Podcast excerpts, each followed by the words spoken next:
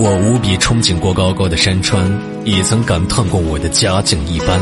我曾羡慕过别人的生活阳光灿烂，也失落过为何我的人生总是阴暗。后来我看见他们眼中带着泪花的期盼，我才懂得平凡。父母可能因为年纪没有乘上时代的快船，但手足无措的他们，给了我们远航的帆。感谢。曾梦想仗剑走天涯。世界的繁华。